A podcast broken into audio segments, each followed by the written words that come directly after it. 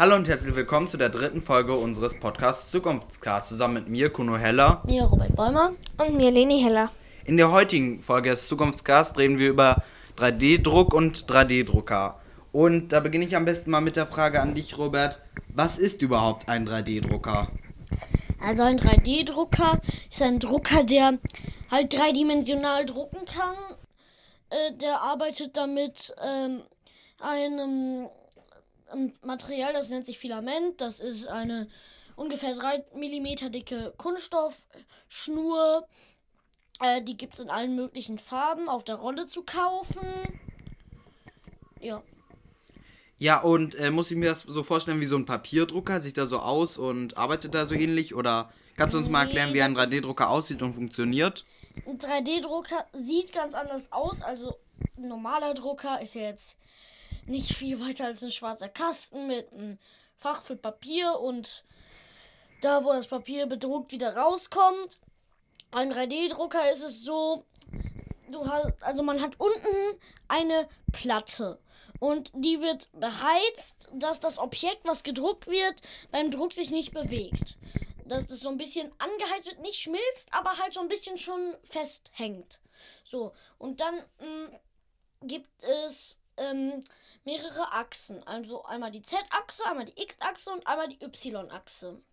Die Z-Achse ist halt Höhe und dann ähm, hat man halt einen Motor, der halt mh, die X-Achse.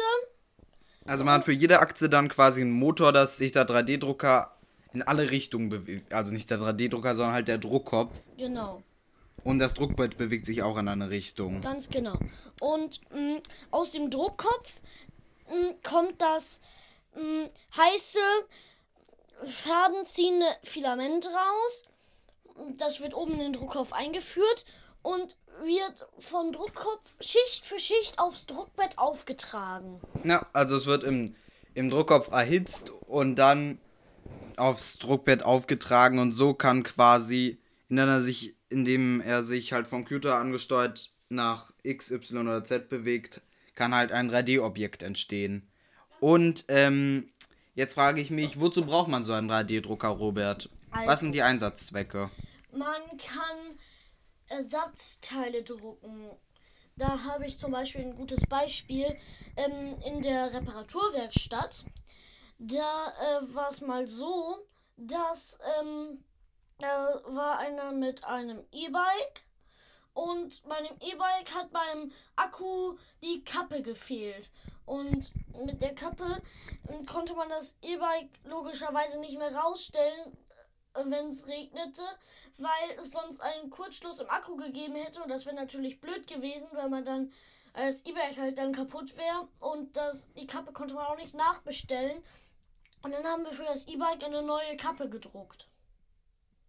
Und äh, man kann mit dem 3D-Drucker auch Kunstobjekte drucken.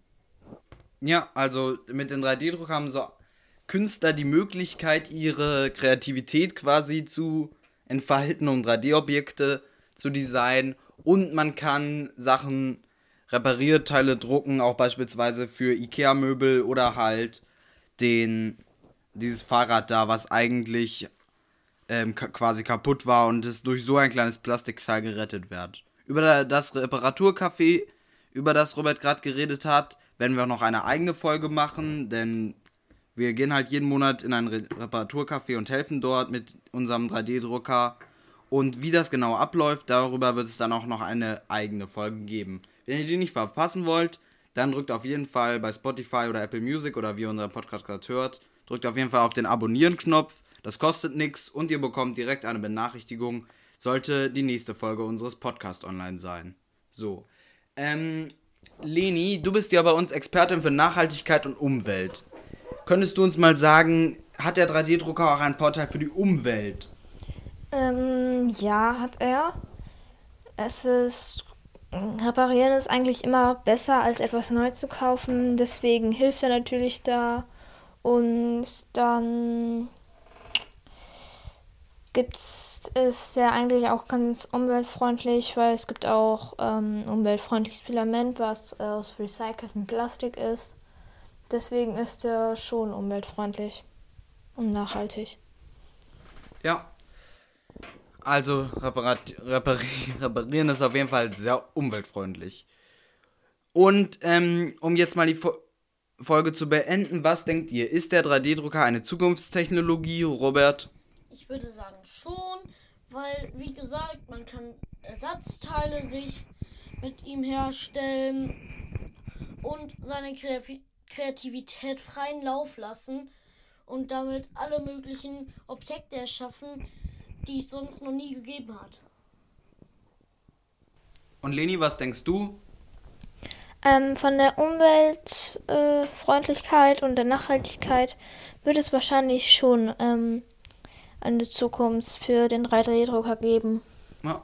Und wenn ihr jetzt neugierig seid und ähm, mehr über den 3D-Drucker erfahren wollt, dann solltet ihr, wie gesagt, auf jeden Fall abonnieren, denn wir werden außerdem noch eine eigene Folge nur darüber machen, wie man für 3D-Drucker einsteigen kann. Denn was viele auch nicht wissen, der 3D-Drucker ist nicht nur für Industrie gut, sondern die 3D-Drucker sind auch schon so billig geworden, schon richtig gute 3D-Drucker, dass eigentlich jeder zu Hause, der sowas halt haben möchte, sich ohne viel Aufwand auch einen eigenen 3D-Drucker zu Hause haben kann. Man muss allerdings einige Sachen wie das Filament oder die Druckerauswahl muss man sehr genau, genau aufpassen, denn man will natürlich keinen 3D-Drucker, der abbrennt.